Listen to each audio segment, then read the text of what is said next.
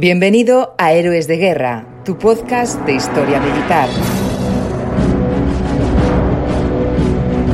Prepárate para viajar en el tiempo y revivir los principales conflictos bélicos del siglo XX de la mano de José Antonio Márquez Periano y Daniel Ortega. En marcha.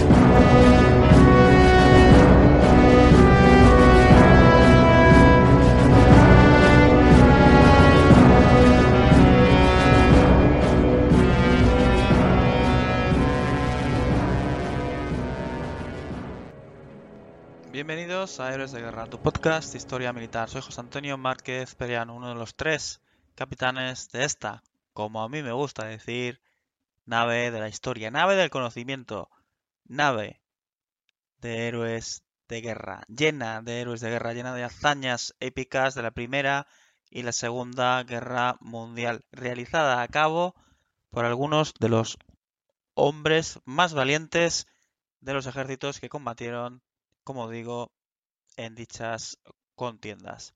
Hoy traemos la historia de uno de aquellos hombres, uno que fue considerado por Himmler como el eh, oficial perfecto, un oficial que, como digo, impresionó a Himmler, no por sus extraordinarias dotes militares, tal y como iremos viendo, sino por su linaje, un linaje que era muy importante, como ya sabemos, en ese mundo ario de los nazis del Tercer Reich, antes y durante la Segunda Guerra Mundial, en el que un linaje, una forma de ser, una forma de vestir, una forma de parecer, una determinada altura, un determinado color de ojos, un determinado color de pelo, te podía dar el pasaporte que necesitabas para formar parte de eso, de las Waffen SS, que era al fin y al cabo el cuerpo militar más elitista de la Alemania nazi de Hitler.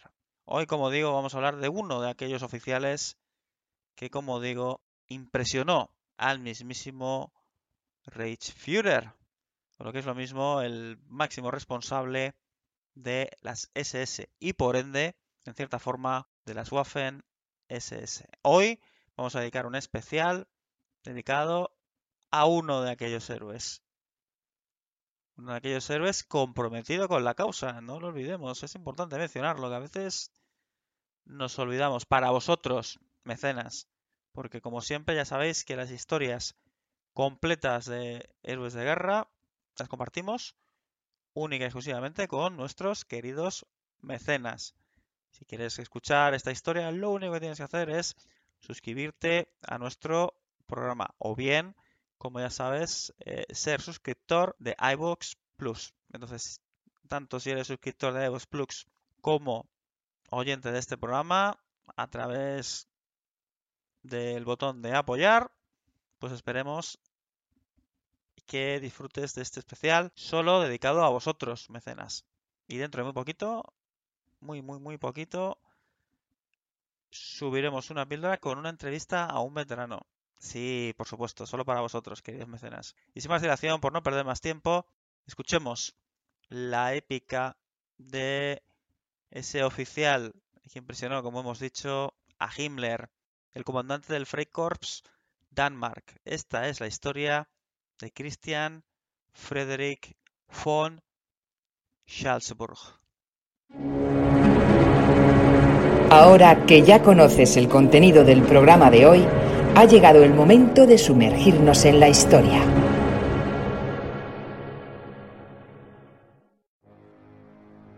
Christian Friedrich von o von fue comandante del Freikorps Danmark, es decir, la legión danesa de las Waffen SS.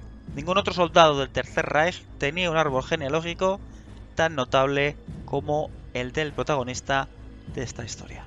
Su madre, Elena Vasilevna, de Starsky von Simianowskaya pertenecía a la más alta y noble aristocracia rusa de la época de los zares.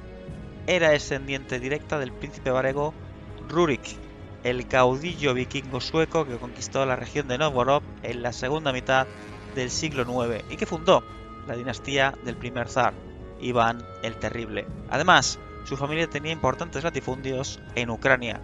Los orígenes familiares de su padre eran también nobles, pues podría retraer su genealogía hasta Enricus von Salzburg, caballero medieval germano del siglo XIII. No había duda del origen de este notable soldado, que sin duda era el estereotipo perfecto de la raza aria. Muchos, al leer la biografía de este notable soldado, se extrañaran al descubrir que tuvo relaciones tan estrechas con el régimen nazi. Pues no hay que olvidar para ello su pasado y sus raíces, que como veremos jugarán un importante papel a la hora de que finalmente von Salzburg simpatizara o incluso idolatrara, como hemos dicho, a dicho régimen.